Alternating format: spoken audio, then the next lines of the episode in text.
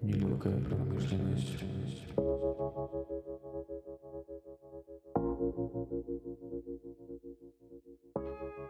Это подкаст «Нелегкая промышленность» и я Ксения Шнайдер. Всем привет! В этом подкасте я буду встречаться с людьми из индустрии и расспрашивать их об их профессии. Меня интересует не только их творчество, но и цифры. Сегодня я встретилась с Катей Зубаревой. Катя основала вместе с Асей Варицей бренд «Пижам Слипер». Это произошло несколько лет назад, и за последнее время слипер набрал невероятную популярность по всему миру. Первый вопрос. Ты можешь себя представить и рассказать о себе коротко? Конечно, могу. Меня зовут Зубарева Катя. Я, наверное, известна всем профессионалам а, рынка моды как соосновательница бренда Sleeper. У меня есть партнер, которого, которую зовут Ася Вареца. Она является, кроме того, что моим партнером по бизнесу, еще моей очень э, близкой подругой. Пять лет назад мы основали компанию Пижам. Наш бюджет на тот момент составлял 2000 долларов. На сегодняшний момент э, у нас э, достаточно крупный, средний, ну, как бы средний, наверное, бизнес. У нас есть офисы в Нью-Йорке э, и также в городе Киеве. Мы продаемся наверное, в самых больших э, известных миру точках продаж, э, таких как галерея Лафайет, и всякие Сакс на авеню, и Бердор Гудман, Нета Портер, и все остальные магазины, в которых так любят одеваться современные женщины. Вот, в общем, как бы такая история. У нас очень хорошая команда. Она находится в основном в Киеве. Нас уже 63 человека. Было только, как известно, двое. Вот, наверное, то, что касается моей какой-то публичной деятельности, это... А как у тебя в, труд, в трудовой записана твоя должность? У меня она записана как uh, Partnership Sleeper LLC. А у вас, насколько я помню, вы себя позиционируете как американская марка, да? Ну, как бы мы э, де юро ей и являемся, потому что компания как бы у нас американская. Э, все права, все как бы интеллектуальные разработки и все остальное находится в этой американской компании. И эта американская компания, она производит вещи в, в Украине. Украине на Подоле. На Подоле. И не только на Подоле, потому что как бы на Подоле у нас находится наша одна часть производства. Вот, но в связи с тем, что мы действительно очень быстро растем, для того, чтобы просто люди понимали как бы динамику этого роста, наверное, нужно сказать, что в прошлом году, например, в 2018 году заказ на 250 единиц э, от одного магазина был для нас прямо вот такой большой победой. На сегодняшний момент как бы это заказы, которые превышают там в 10-20 раз эти цифры. Это происходит за год. Соответственно, как бы производственные мощности, которые как бы у нас есть, они не справляются, и нам пришлось нанять специального человека, операционного директора, который смог отстроить э, работу аутсорс цехов полностью под нас. Как бы есть цехи, которые не являются активом компании, они нам не принадлежат, но они заточены только под наши производственные планы. Все-таки хочу вернуться к тебе. Пожалуйста. третья попытка выяснить все-таки долж, должность и твой, твои обязанности в компании. И ну, это очень по... интересно, да. Потому что иногда ты говоришь, что ты дизайнер, иногда я вижу, что ты настоящий SEO, иногда, ну то есть в тебе есть и творческая составляющая, и ты про цифры, и про то, чтобы всех построить. Да, э, ну как бы на самом деле так и есть, потому что, ну я, наверное, хочу рассказать такую очень важную базовую конструкцию для понимания того, как растет бизнес, если у вас нет инвестиций. У вас есть, например, в компании там двое, как в нашем случае, и вы, и вы делаете все. Чем больше у вас становится денег, если вы умные, вы эти деньги не тратите на тряпки, на машины, на какие-то там отдыхи, вы вкладываете в бизнес. Соответственно, как бы вы нанимаете людей, которые могут выполнять работу, которую выполняли вы раньше. Это называется делегирование. Делегирование это не э, иди принеси там нитки. Делегирование это полная сепарация функций от одного человека к другому. И таким образом за эти четыре года мы с Асей делегировали и отдавали свои функции в разные отделы и разным э, нашим командным игрокам. Э, на сегодняшний момент, э, наверное, мы все-таки по, как бы вот по-научному называемся, а, наверное, все-таки э, исполнительными директорами, как это принято называть у нас. То есть я думаю, что это называется CEO. Вот. И ты и Ася? Или? Я думаю, что это так, потому что под нами наши так называемые A-players, то есть наши подчиненные, это руководители отделов да. Соответственно, как бы мы с Асей занимаемся тем, наша работа заключается в том, чтобы управлять и помогать нашим командам идти к их целям. Подо мной находятся в моем ведомстве а, такие команды, как э, производство, бизнес, юридические вопросы, э, финансовые и дизайн, как бы это ни было странно. Ася занимается тем, что она управляет э, нашим бизнесом в США, продажами, пиаром. У нас иногда пересекаются с ней э, наши функции, так скажем, потому что если Ася управляет пиаром с операционной точки зрения, все-таки пресс-релизами и информационными поводами э, занимаюсь все-таки в большей степени я. Также Ася занимается customer support и э, операционной работой, связанной с логистикой, так скажем, на сегодняшний момент. А что из того, что ты перечислила, ты бы хотела еще делегировать, то есть перестать это делать в будущем? Я, честно говоря, ничего не хочу переставать делать. Я очень люблю свою работу. А, я бы очень хотела перейти на другой уровень управления. Вот это для меня интересная задача, потому что когда делаешь все вручную, это все, конечно, очень симпатично, ты чувствуешь свою нужность и всячески там какие-то, как бы чувствуешь очень полезным в собственной mm-hmm. компании, но ты некоторым образом не можешь развиваться дальше, потому что это как бы есть твой потолок того, что ты можешь сделать. То есть максимум, который на сегодняшний момент я могу сделать, это пойти на какой-нибудь киевский MBA, закончить его и продолжать заниматься тем, чем я занимаюсь. А мне это не очень интересно, потому что я знаю, что у нас очень сильная команда, ну, в слипере. У нас собрались как бы люди, особенно это касается таких отделов, как sales, наверное, в частности, PR и так далее. Это люди, которые очень быстро растут, и мне кажется, что нужно повышать качество сотрудников, которые работают у тебя в компании, а не самому пытаться затмить всех на этом горизонте. Поэтому вот нам с Асей на сегодняшний момент гораздо интереснее нанимать людей другого калибра, людей, которые, которые там работали в большой пятерке, людей, которые имеют э, хорошее какое-нибудь образование в том же Гарвард Бизнес School, и этот опыт имплементировать в работу компании для того, чтобы другие сотрудники могли у этих людей учиться. И мне как бы гораздо интереснее работать с этими людьми в поле, условно говоря, чем сидеть и читать какие-то книжки и там какие-то кейсы о том, как они там улучшили работу завода Boeing.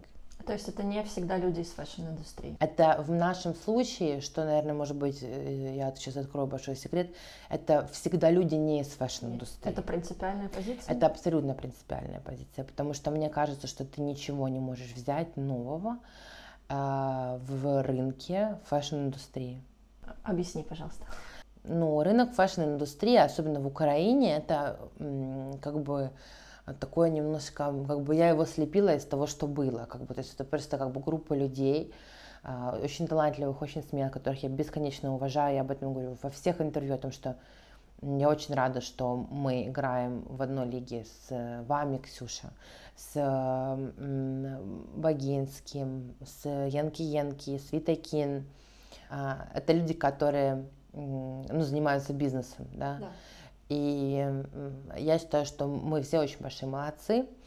Вот, но история в том, что это бизнес. Это, ну, это, это фэшн-бизнес. Мы не занимаемся искусством, мы не занимаемся благотворительностью. Мы занимаемся тем, что мы ставим что-то, что люди хотят купить. Соответственно, как бы это нечто работает по законам бизнеса, а не по законам моды. То есть по законам законы моды это тот, скажем так, надстройка, тот как бы конструкт, который накладывается на, на бизнес-составляющую нашего дела.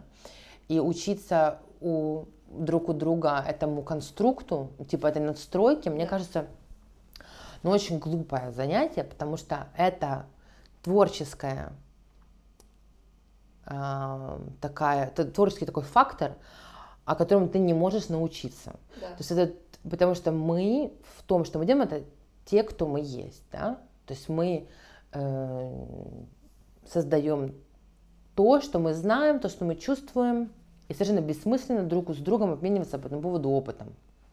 То есть это бесполезная трата времени. А вот бизнес-составляющая, на мой взгляд, это как бы то, чему мы должны учиться. Мы обязаны учиться, если мы хотим трудиться, преодолевать себя и, и как бы менять свое качество. И ну, глупо учиться у кого-то не инновационного, правда же? То есть глупо же учиться, я не знаю, э, на каких-то кейсах Nike 50-х годов. Ну, зачем это нужно делать, если мы живем сейчас в другое время, мы видим прекрасные э, кейсы, такие как и Glacier, и Everlane, и очень-очень много других талантливых бизнесов, которые были построены э, ребятами не старше нас. Да и ребятами, которые не имели тоже инвестиций, как не имели мы. Но у них были очень хорошие мозги. И на сегодняшний момент ты можешь зайти в интернет, ты можешь слышать то, что они говорят. Плюс ко всему, я думаю, что на раннем этапе нам очень помогло э, замужество Аси с э, моим... Это смешно. Это смешно, но это правда. С моим как бы студенческим, ну вообще достаточно близким другом Андреем Кленом, у которого был PetCube потому что, ну, Батюб это такой прям большой бизнес, они там на фандрайзере около 20 миллионов долларов, и опыт, эм, опыт э, Андрея в том, что он делал, по коммуникации, по тому, как мы пишем мейлы, как мы отвечаем на звонки и так далее, это были стандарты работы, которая была в, у нас в компании. И, соответственно, как бы мы выстраивали этот фэшн-бизнес как IT-бизнес. Угу. Я считаю, что это очень важно. Может быть, поэтому этим можно объяснить такой рост? Я, я не знаю. У вас был правильный фундамент. Слушай, я, я не знаю, сколько он, типа, это такое, типа, правильный, неправильный. Честно, я, я не очень про это понимаю. Я тебе, я тебе абсолютно искренне говорю. Я считаю, что это просто очень много труда. Ну, то есть я, это просто качество твоей работы. Ну, я имею в виду, что ты сразу мне кажется, с первого дня начала строить систему, то есть бизнес как систему. Конечно. И это, то есть это, это и был тот фундамент, из которого ты уже смогла выстроить это. А, как, а я не понимаю, как люди вообще по-другому что-то собираются делать. Рефлексируют, пытаются выразить себя, копируют, вот что-то такое я часто наблюдаю. И они не думают о том, как собрать команду, какие у них будут KPI и так далее. Рефлексия – это то, что должно вести тебя к очищению. Рефлексия – это очень классная история, которая, конечная точка, которая является какой-то продукт, это рефлексия. А то, когда это все происходит как бы в каком-то постоянном таком движении, называется мыслительная жвачка. Это не очень хорошо и не очень психически здоровая история. Uh, нет, у нас такого не было. Мы действительно с Асей изначально строили это все как, как будто бы мы пишем оперу. Угу. Вот со всеми вытекающими. И я так отношусь к любому проекту, начиная от стройки там дома э, до, до своих личных отношений. То есть, возможно, это просто твоя, твое качество? Наверное, это мое качество, наверное, и Асина качество тоже в не меньшей степени, потому что Ася очень системный человек. А если как, как дать какой-то совет людям, у которого нет такого качества, его можно как-то развить, как ты думаешь?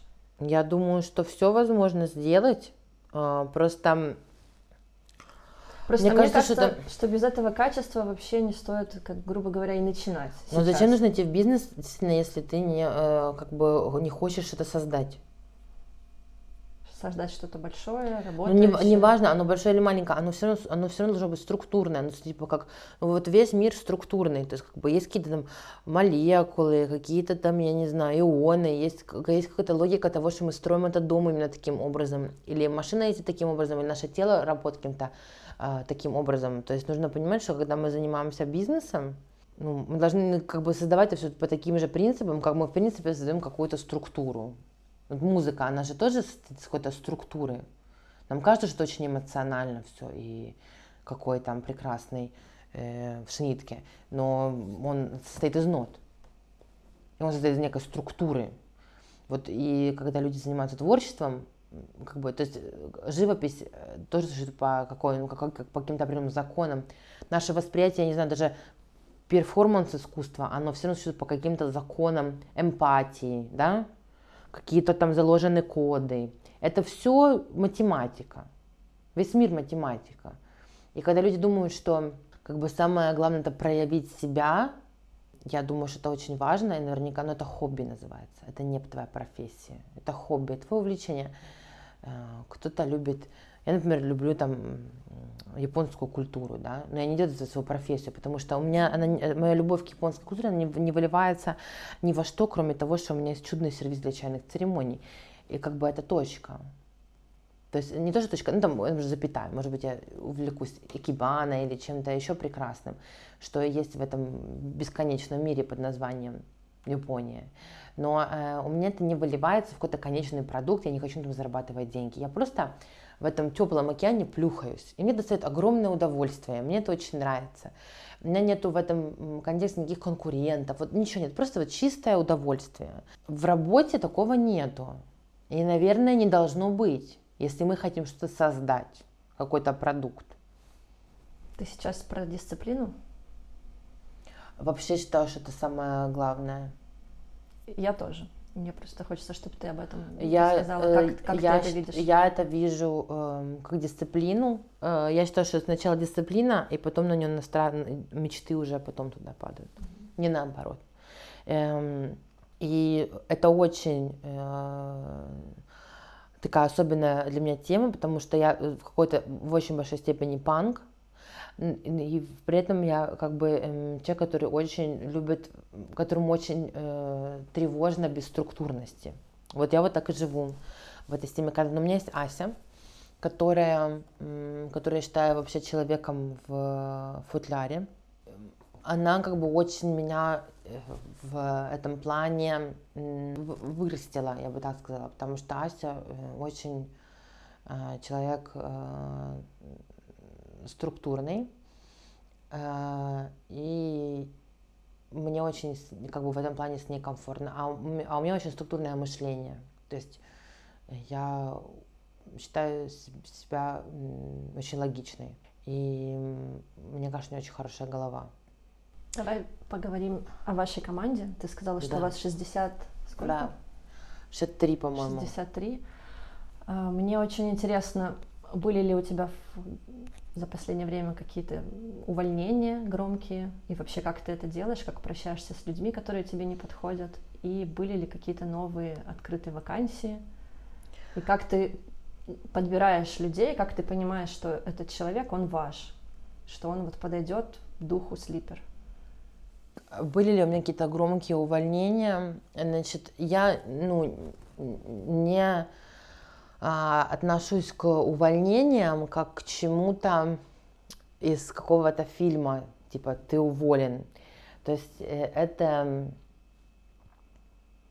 я отношусь к этому а, как к своей ошибке всегда. Если тебе нужно уволить человека, это Да, это почему я так считаю? Потому что я сделала неправильный найм. Это моя ошибка, что я сделала неправильный найм. Этому ты учишься только в- как, как бы с возрастом. Себя считаю человеком, который... Я всегда- сделаю все для того, чтобы максимально амортизировать этот момент. Я никогда себе не позволила... Я всегда на стороне человека, которого я увольняю.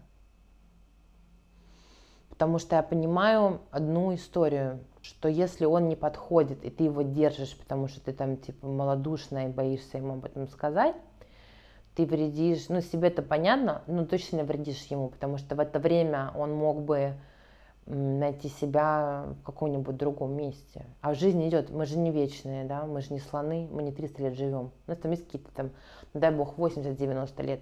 Какое я имею право воровать у него эту две недели жизни, три недели, кто я такая, чтобы это делать? То есть ты только ты принимаешь это решение, ты сразу же... Да, безусловно, как бы я, э, ну, бывало такое, конечно, у нас, я, я не буду сейчас делать вид, что я как бы вообще там а, этот самый архангел а, Михаэль, но я, скажем так, иногда затягивала с этими всеми штуками. Такие были ситуации. То есть страшно. Был неправильный найм, потому что ты не понимала, что этот человек ваш, грубо говоря, если так обобщить. Да, потому что, ну, понятно, что все люди на собеседование приходят, они ведут себя как агнецы Господни. То есть они тебе рассказывают там какие-то одни вещи, они машут головой. Потом, когда человек попадает в коллектив, там есть какие-то турбулентные ситуации, когда нужно что-то очень быстро сделать. И от этого зависит работа пятерых людей в твоей команде. И они с ним не справляются.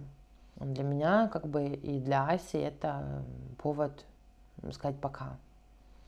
Вы даете второй шанс? Это бессмысленно в нашем случае. Я очень хорошо понимаю. Э, смотри, у нас как бы есть основная причина увольнения в компании. А, это не когда мы не бьемся по этическим а, причинам. Угу.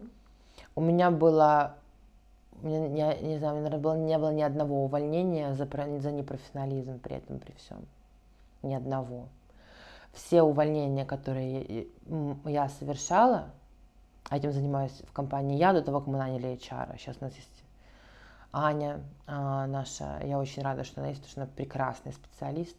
Это все как бы совершалось мною, да, то есть это как бы была моя функция. А, и все причины, почему я говорила людям, а, что они хороши, но недостаточно хороши для слипера, это было связано с тем, как я вижу этику в компании. То есть э, у вас есть какие-то принципы, да. которые вам очень важны? Да. Ты можешь их сформулировать? Как да, у нас самый главный принцип, э, это называется коэффициент драмы 0%. Супер.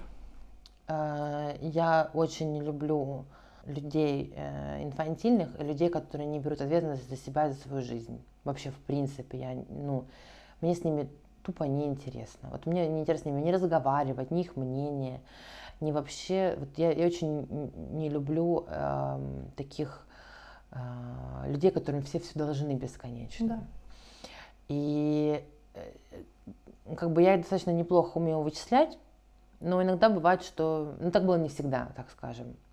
Вот. И люди, которые вместо того, чтобы принимать какие-то эффективные решения, предпочитают просто сидеть и жаловаться, не решать какие-то задачи и так далее, они, ну, я, их не вижу в контексте э, компании Sleeper, потому что то количество э, здоровых, умных, клевых, талантливых людей, которые есть у нас в компании, я не могу с ними в помещении кого-то, кто не, ну, кто будет отравлять да Э, саботировать рабочий процесс, отравлять им жизнь и портить им карьеру. Это, это как бы моя задача это обеспечить рабочий процесс. Я с ним справляюсь. Еще есть какие-то принципы? Это, конечно же, коммуникация. То есть мне очень важно, чтобы люди... Вы отвечаете на все имейлы? Конечно. Конечно, даже если мы не отвечаем на них, э, мы отвечаем, потому что я отвечу через два дня, через три дня мы всегда на связи. А. Или ты имела в виду коммуникация, что-то Во, ну, больше? Нет, это, это очень, нет, вообще, в принципе, когда люди, допустим, происходит какая-то ситуация, я должна узнать от нее, от этого человека, с которым она произошла. Я никогда в жизни на кого не повысила голос за эти э, 6 лет. У меня вообще такого, ну, нету, при том, что я эмоциональный человек. Я никогда себе не позволю унизить достоинство кого-нибудь, и даже если у меня это происходит, э, для меня никогда не проблема публично сказать, прости меня, пожалуйста, я не хотела, так больше не будет. То есть у меня с этим как бы никаких а, проблем нет. Я считаю, что люди должны ну, общаться на всех уровнях, не только потому, что там это там моя команда, да. Мне кажется, что это гигиена общения. Вот, но опять я куда-то не ушла. В общем, э, коммуникация это, эм, скажем так, э, то требование по качеству имейлов, по качеству передачи информации. Они где-то зафиксированы у вас? Они вот мы сейчас как раз занимаемся тем, что мы разрабатываем этики компании. Мне кажется, что это очень важная как бы фактор э, комфортной работы компании, потому что, во-первых, то есть не одна структура да, государства, да, есть конституция, то есть мы, это какой-то общественный договор, то есть мы все вместе договариваемся. Когда у нас начинается рабочий день, как мы уходим в отпуск таким образом, чтобы твоя команда не была в стрессе в этот момент, как мы передаем рабочие дела во время отпуска, как мы делаем с декретами, то есть, э, потому что у нас женский коллектив, да, то есть типа есть история про то, что любая женщина может заходить в какой-то момент стать мамой, она должна понимать, что ее ждет, работая в нашей компании. А, есть вопросы о том, как мы общаемся, как мы готовимся к совещаниям, то есть мы не приходим на совещание и начинаем на ходу там что-то придумывать как мы готовим э, презентации, как мы перформим свою работу. У вас есть дресс-код? Нет, конечно, нет никакого дресс-кода. Э, у нас вообще, в принципе, я считаю, достаточно лояльные, э, очень комфортные э, правила работы в компании, но они должны быть прописаны и договорены. Что меня вдохновило, скажем так, на эту идею, это, наверное, таки моя журналистская деятельность. А, и э, понимание того, например, что в газете, в газете «Коммерсант» у них у всех была Библия. То есть у, у коммерсант э, там, Воронежского, там, Киевского, любого другого, а, у них была книга, которую запрещено было фотографировать и так далее, потому что внутренняя информация э, конфиденциальная. Но там было написано, что такое заголовок как мы пишем заголовки, как мы не пишем заголовки, как мы подаем информацию, как мы проверяем информацию. И э, как бы мы все понимаем, сколько, какое количество выпускников журфака есть там в России, в Украине и так далее, а есть правила газеты, правила того, как функционирует эта система внутри. И мне кажется, что если люди хотят, э, не то, что мне кажется, я в этом уверена, если люди хотят иметь действительно э, какой-то упакованный, комфортный и для собственников, и для сотрудников бизнес, их Обязанность номер один как руководителя – это создать эти правила работы в компании и самому э, их придерживаться. И у тебя всегда есть что-то, к чему ты можешь обратить внимание своего сотрудника. И также, мне кажется, это влияет, снижает очень как бы, существенно уровень тревоги в коллективе, потому что люди понимают, что мы от них ждем. Потому что очень часто бывает так, что я же как бы тоже работала какое-то время в наемном труде. Я очень хорошо понимаю, когда ты это чувство на работе, что ты, не, вот ты хочешь вырасти, ты не понимаешь как. Вот ты не понимаешь. Ты не понимаешь, как, как тебе идти к линейному. Ты хочешь повышения зарплаты, ты не понимаешь, как начать этот разговор. А эти все вещи, на самом деле, их нужно просто договориться, что мы все делаем вот всегда вот так. А, и таким образом как бы мы функционируем. Вот на сегодняшний момент это, это очень большая работа. То есть не нужно думать, что это делается все за два дня. Это делается все, во-первых, на базе очень большого опыта. Во-вторых, на базе того, что я хочу, и там хочет Ася, и хотим мы, да, вот, а, видеть в нашей, в, в нашей компании, и реального как бы обратной связи наших сотрудников, потому что вы не можете это все а, там писать только с одной стороны, потому что этот документ это еще и про их видение себя в работе. Вот, но я считаю, что супер важная такой у меня сейчас проект, вот, он меня очень вдохновляет. Как раз сейчас он в процессе. Я прям вот, вот прям буквально отвлеклась э, от того, чтобы встретиться э, с тобой, э, потому что вот я сейчас болею, валяюсь, валяюсь в кровати и пишу эту такую книжку, как бы внутреннюю, про то, как мы работаем. Также я знаю, что у вас есть KPI в команде. Да, обязательно. А скажи, у тебя лично есть? Да, конечно, да, и у меня, и у Аси. А можешь какой-нибудь один из пунктов? Вот, Твой личный. очень, ну вот, вот, например, даже написание этой инструкции, то есть этот проект, например, это мой KPI, найм операционного директора – это мой KPI, расчет, допустим, себестоимости – это мой KPI, я его не делаю своими руками, я его делаю руками своих менеджеров.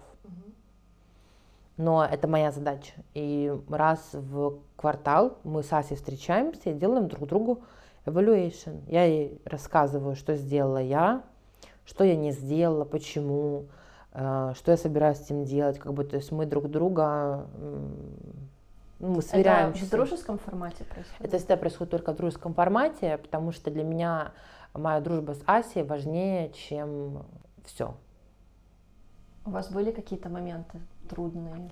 Ни разу. Недопони- Ни разу. Отлично. У нас ни разу не было ни одного трудного момента, у нас ни разу не было ни одного э, напряженного разговора. У нас очень хорошие отношения. Это потому что вы просто такие люди, или вы работали, что-то делали для того, чтобы... А мы с ней договорились на берегу, мы говорили, что всегда все 50 на 50, всегда. Что То мы... есть не только финансово, но и проблемы делим пополам, да? Ну, мы как бы, то есть это же Работу. так сложно так поделить. Давай будем, Ну, ты, ты будешь понятно, эту часть но- проблему, а я буду решать эту часть проблемы, да? То есть, но м, финансово это 50 на 50 всегда, э, и ни одно решение не принимается м, самостоятельно. Все решения мы принимаем только, когда у нас есть два «да». А были варианты, когда было да, нет? Когда у нас есть да, нет, мы просто его не делаем. Вот такие варианты. То есть это, это вот просто такие, это два принципа нашей э, работы. А у Аси какой KPI на этот год? Ну, какой-нибудь один. У Аси, не, не, у Аси там такой достаточно серьезный KPI на этот год, э, а, потому что у нее идет на, найм маркетинг-директора. В Штатах. А, нет, в Украине, да. А, вот у Аси идет в этом году склад в Европе. Мы хотим открыть, запустить обувь, обновить сайт. И мы сделаем, запускаем сейчас очень большой проект а, по тому, чтобы сделать слипер полностью sustainable брендом. Мы наняли компанию Это тоже часть Асиного KPI. да, потому что это очень это частично пронизывает а, мои департаменты по части производства а, и операционных всех а, историй в виде доставки тканей, что это за ткани. А, и это очень а, как бы коррелируется с Асиной историей по маркетингу, потому что нам важно об этом правильно рассказать, э, и правильно структурировать инф- информацию для наших э, клиентов. Это очень большой проект, очень дорогой, потому что он чреват тем, что мы полностью будем перестраивать бизнес. Вот, поэтому это как бы одна из самых крупных целей на 2020 год. Мы Удачи вам. Спасибо Это классная большое. цель. это очень классная цель. А, Интересно, что э, вот мы сейчас нанимали логиста, и у меня есть ощущение, что вот мы Юлю, вот, э, нашего кандидата, схантили именно благодаря тому, что мы открываем этот, э, эту новую главу в истории Слипера. Потому что людям очень, э, это очень большая, очень азартная, очень сложная задача. И люди, которые действительно хотят, э, пришли в свою профессию не с черного входа, они действительно хотят быть специалистами А-класса, они хотят этому учиться, они хотят узнавать, как это делается, потому что это однозначно будущее. Давай поговорим еще немного о... Мы начали говорить о том, как ты набираешь сотрудников и понимаешь, кто ваш, а кто нет. Э, Мне интересно узнать, как ты понимаешь, кто ваш, а кто нет с точки зрения инфлюенсеров. Вы же тоже делаете какой-то анализ. Наверняка вы не на все входящие запросы реагируете позитивно, положительно. Нет, мне кажется, что, во-первых, ну, типа, То есть это какая-то интуиция, там смотрите, Инстаграм нравится, нет, или есть какой-то тоже свод э, параметров? Ну, скажем так, что для нас как бы есть люди, которых мы ну, любим и уважаем, и обожаем, и для нас очень, ну, как бы личным таким гол является, когда люди нас носят. Это не всегда люди, которые, которые хотят там, которые имеют миллионы подписчиков. Я очень горжусь тем, что нас носит Лена Данхэм. Я этого человека очень уважаю.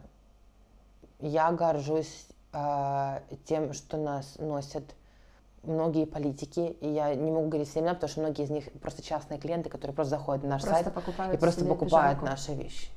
Я очень горжусь. Мне, мне очень важно, чтобы этот человек, ну типа, не то, что, это не то, что важно, это такая, опять же, надстройка в работе, но которая э, э, меня заставляет пищать от восторга. Это когда э, нас носят женщины, которые меняют мир. Вот это у меня вызывает невероятную, вообще просто, не знаю, ядерный взрыв нежности внутри. Потому что я достаточно спокойно отношусь к этой всей славе и популярности, потому что мне кажется, что очень зыбкая конструкция. Мой инфлюенсер, это человек, который меня вдохновляет, это э, все-таки кто-то, кто меняет мир к лучшему. Ну, я просто вижу, что у вас очень много блогеров. В последнее время, как-то за последний год увеличилось число тех, кто вас носит. То есть, возможно, среди них просто ваши клиенты. Это не те, кому вы... Там очень много наших клиентов. Очень много наших клиентов. У нас, не, у нас ноль бюджетов на пиар. Ноль бюджетов на пиар? У нас нет бюджета на пиар. У нас как, наши только сотрудники. Ну, я имею в виду бюджет на подарки, на отправки. Да, он, он очень маленький. Я думаю, что по сравнению с, э, со всеми... Если пропорционально, да, с оборотом компании, то это сколько? Это мизер. Ну, я не знаю, даже в деньгах я не могу ну, это в говорить. процентах. Это... Потому что, ну, мы, наверное, делаем в месяц, может быть, там 14, там 20 отправок. Угу. Да, это мало. Это мало. Вот. Э, очень много наших, ну, э, людей, которые нас, это просто наши клиенты. Это здорово, что они поддерживают вас, отмечают.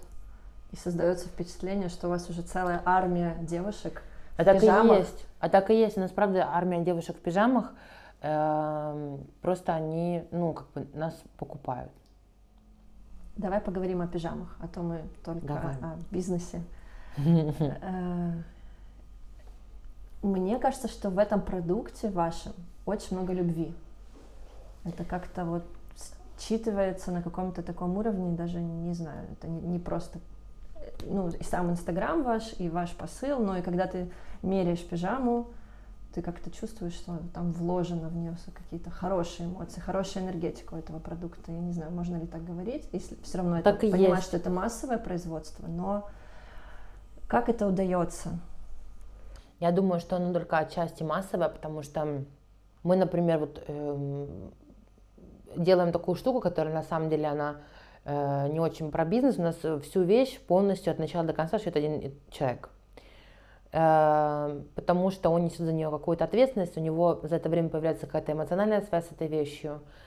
И я знаю точно, что у нас не может быть такой ситуации, когда гладильщица влюбилась, она отутюжила плохо все карманы. Mm-hmm. Это, наверное, с точки зрения бизнеса не очень умное решение, потому что мы могли производить, наверное, больше. в два раза больше. Но для нас важно производить как бы очень качественно, потому что на самом деле у нас достаточно как бы средняя цена по рынку. Я понимаю, что я сейчас это говорю в Украине, это звучит немножко вероломно, потому что пижама 250 долларов может позволить далеко не каждый там студент, ну, мягко ну, наверное, никакой студент это не может позволить себе.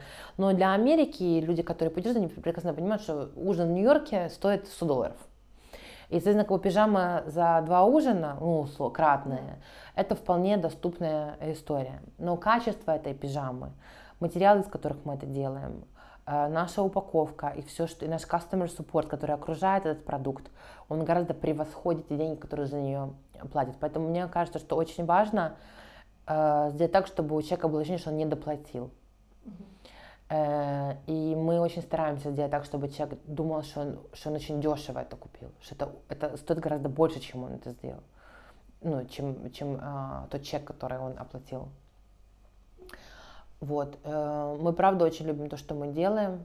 Э, и для меня, для Аси, как бы у нас так- такие личности, что мы очень домашние люди. То есть эм, я очень люблю быт, и для меня важно окружать себя красивыми вещами.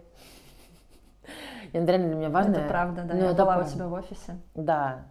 Э, И я очень хочу, чтобы как бы это касалось всех, касалось всех людей, которые работают в компании. То есть мне очень важно, чтобы мы были в этом состоянии эм, любви к себе. Более того, наверное, какая-то вот большая моя цель, эм, это, она может звучать как бы достаточно амбициозно, но как есть. Эм, Я вот всегда удивляюсь о- одной штуке. А Люди, они все время типа красятся, да, наряжаются для того, чтобы выйти на улицу и нравиться каким-то чужим людям.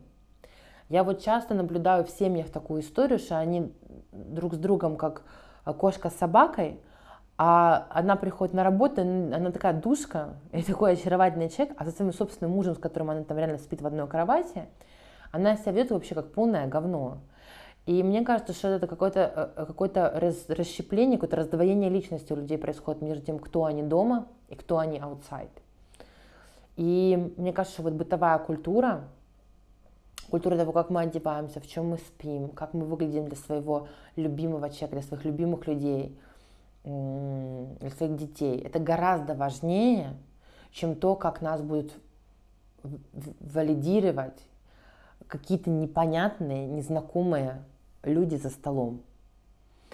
И мне нравится, что мы делаем что-то, что про нас настоящих, потому что мне кажется, что то, как мы, мы ведем себя дома, то, как мы относимся, как мы себя балуем дома, как мы к себе относимся дома, это говорит про нашу личность гораздо больше, чем то, как мы себя ведем на публике. И мне нравится, что мы создаем одежду, которая является одеждой для дома, в которой нужно ходить на улицу. Вы в этом году издали книгу. Мне кажется, она как раз об этом, да? Такая ода любви к себе.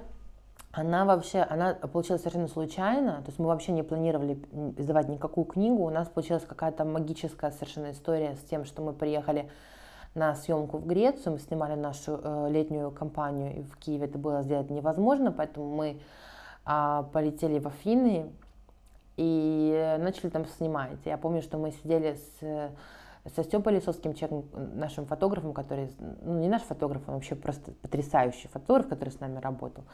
И я говорила э, со Степой о том, что очень хочется вообще вот в принципе сделать какие-то великие кадры, вот такие как Линдберг, да, то есть они будут не про вещи, они будут про какие-то э, секунды, и ты всегда, когда тебе будут говорить, это хороший фотограф, ты будешь видеть только эти снимки. И вот э, я говорю, представляешь, если нам удастся сделать хотя хотя бы один вот такой снимок, такой, вот, представляешь, как это будет круто, вот если мы там черт с этими коллекциями, вот, представляешь, это было бы как здорово.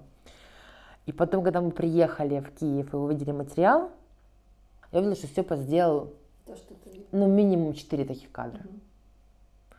И я подумала, что нужно, я хочу, чтобы это люди увидели, потому что это фотокнига, в которой очень, она как хорошее кино, то есть ты открываешь, и ты видишь э, счастье, любовь.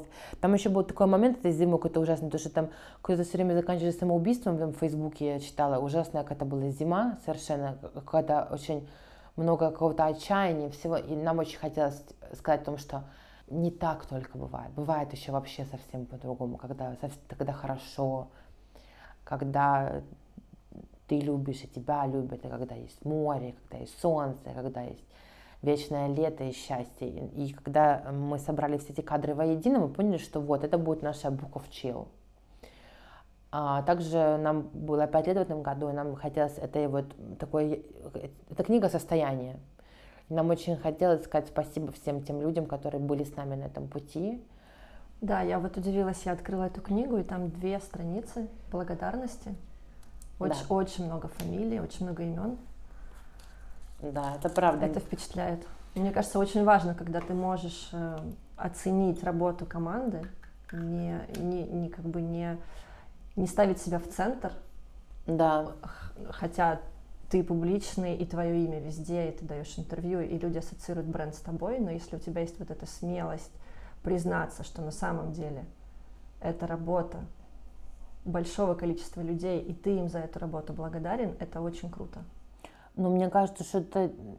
Я просто... Я, наверное, себя так просто не оцениваю. Я не оцениваю себя как э, там, типа, лицо бренда или что-то такое, потому что я же работаю с нашей командой, я же понимаю ценность всех, э, всего труда, который туда вкладывают люди или вкладывали на каких-то этапах, и наши да, пути я понимаю, разошлись. что ты понимаешь, но со стороны людям кажется, что это все заслуга Кати, она такая, ух, сильная женщина, там всех построила, и все сделали, быстро побежали, что она там им приказала. А на самом деле очень часто это, вообще это инициатива так. этих людей. А, так, это, это просто не так. Я же знаю, и, и эти люди, они все знают, они все знают, что я мягкий человек, они знают все, что я м, слышу их. А, я, я никогда в жизни не э, позволила себе в слипере там каких-то славянских бизнес-технологий. Угу. Я разговариваю. Мне, мне не лень 10 минут объяснять свою позицию и сделать так, чтобы человек понял, что я говорю и зачем я это говорю. Вот мне не лень это сделать, потому что я понимаю, что очень важно. Я отношусь а, ко всем людям, как будто бы это я сижу напротив себя. Ну, давай поговорим об этой благодарности еще чуть-чуть. Ты можешь вот как-то выделить пять, наверное, на всех просто это будет очень долго, если ты будешь благодарить всех, кто в книге перечислен, ну, пять самых важных людей, которые оказали влияние сильное на слипер. Слушай, я не могу так сказать, потому что это будет очень несправедливо. А, я считаю, что все люди, которые вообще, в принципе, делали для нас какие-то вещи, а, я испытываю к ним огромное чувство благодарности. Оно, оно как бы не меряется, понимаешь? То есть э, это люди, с которыми мы начинали, сидели в э, этой там одной комнате. Это там типа и Настя Ивченко, наша первая швея, Светлана Константин, э, Даля Константиновна, и Сана Владимировна, наша вторая швея, э, и Григорий Николаевич, наш первый раскройщик, и Аня Караваева, наш первый финансовый директор. Как бы этих людей уже, э, там Светлана Владимировна одна у нас, сказать, 100 километров, они уже как бы не с нами, они уже живут вообще свою совсем жизнь. Я восхищаюсь тем, что они сейчас делают, какими они занимаются проектами эм, как я могу им не сказать спасибо, если я чувствую к ним огромную за это благодарность, как я не могу сказать э, спасибо там э, моим друзьям из бизнеса, которые нас все время консультировали, все, наверное, большие какие-то вехи и большие цели были поставлены только благодаря тому, что у меня рядом есть э, Андрей Клен, Юра Товстенко, э, Максим Штепа, а, наши маркетологи. Я, я не знаю, я не, я, я не могу. Это оркестр. Вот как вот можно сказать, вот как бы это хорошо сыграли Вивальди, но вот особо хорошо играл тромбонист, скрипач, кларнет и арфа. Ну, как бы ты, ну, ты не можешь этого сделать, потому что это, это все как биохимия, как космос, это все очень большая взаимосвязь а, того, что происходит в компании. Э, я очень благодарна себе и Асе. Я очень нас уважаю за то, как мы растем как личности в этом во всем, как мы развиваемся. Самые большие победы только над собой. Ни один Forbes, который там мы получили в этом году, ни одни там публикации в Entrepreneur, New York Times, Forbes, они не стоят того, а, тех побед, которые происходят внутри нас, когда мы себя ломаем, когда мы меняем свои качества личности, становимся людьми, которые на порядок выше, чем те, что были год назад.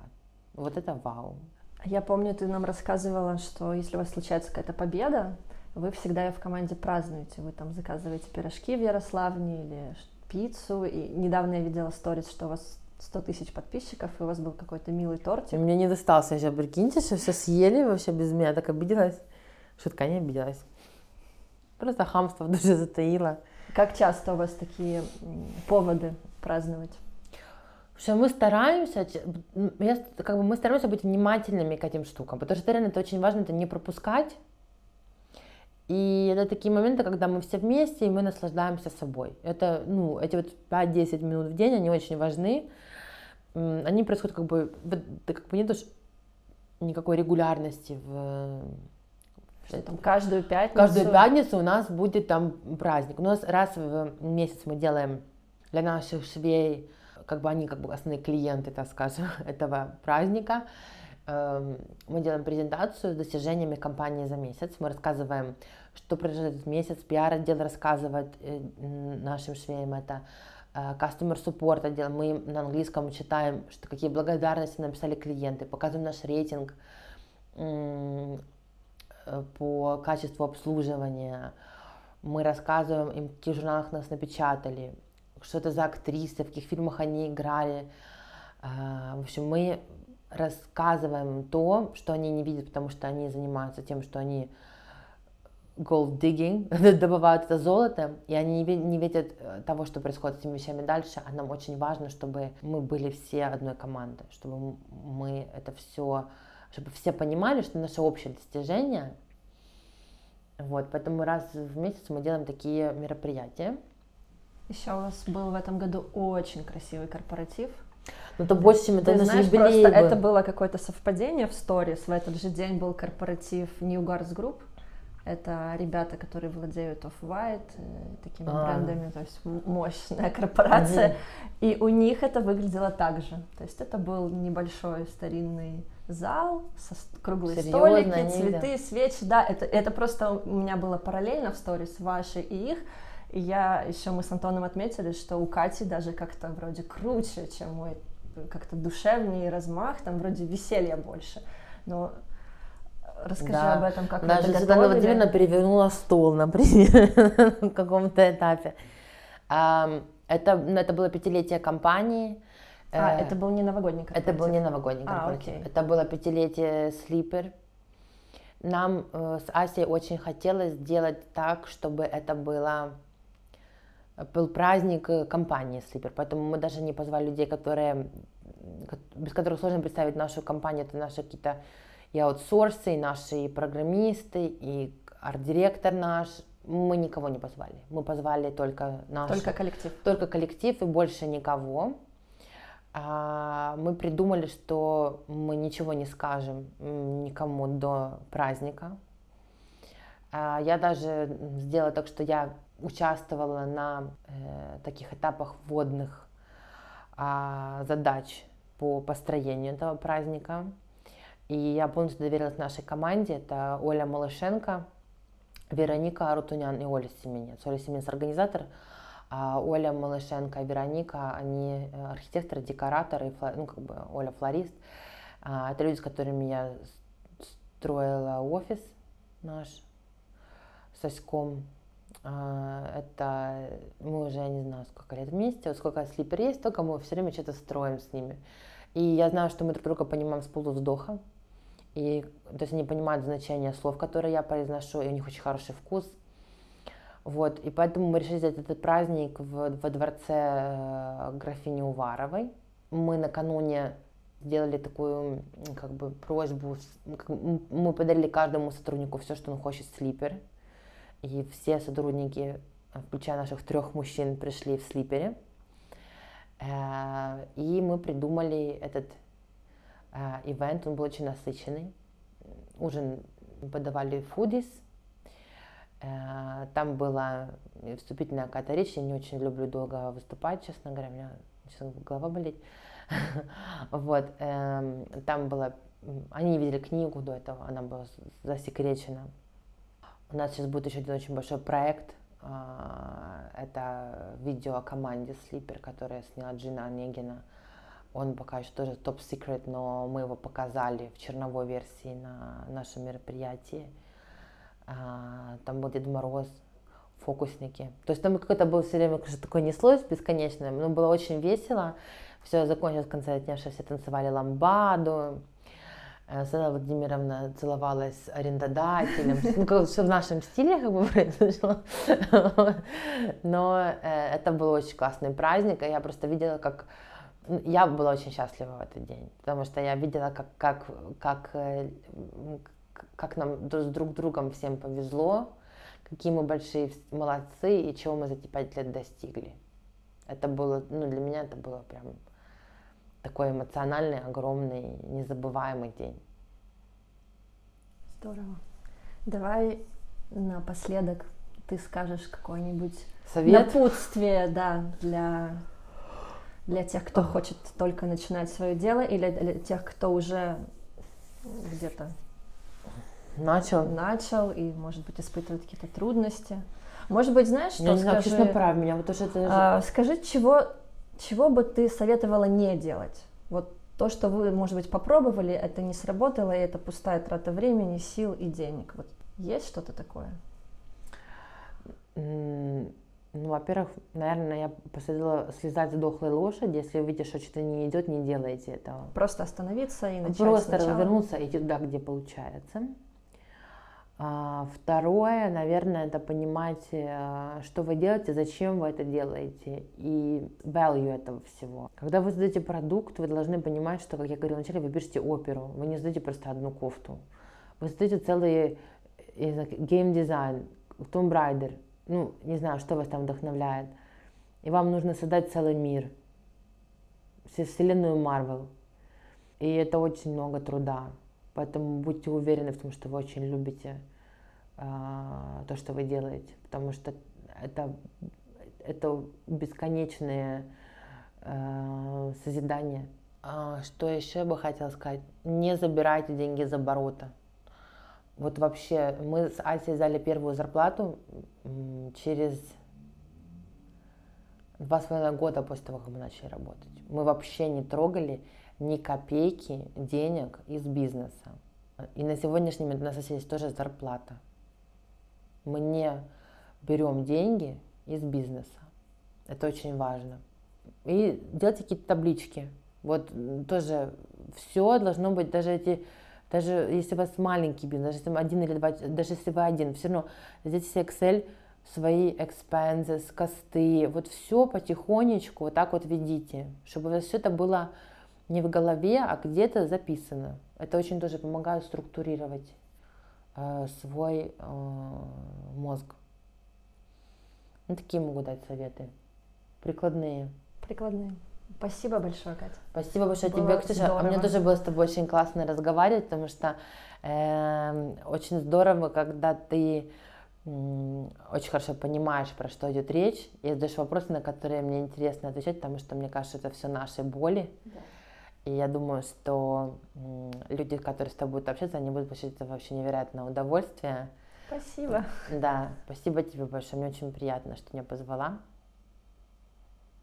Всем пока. Всем пока!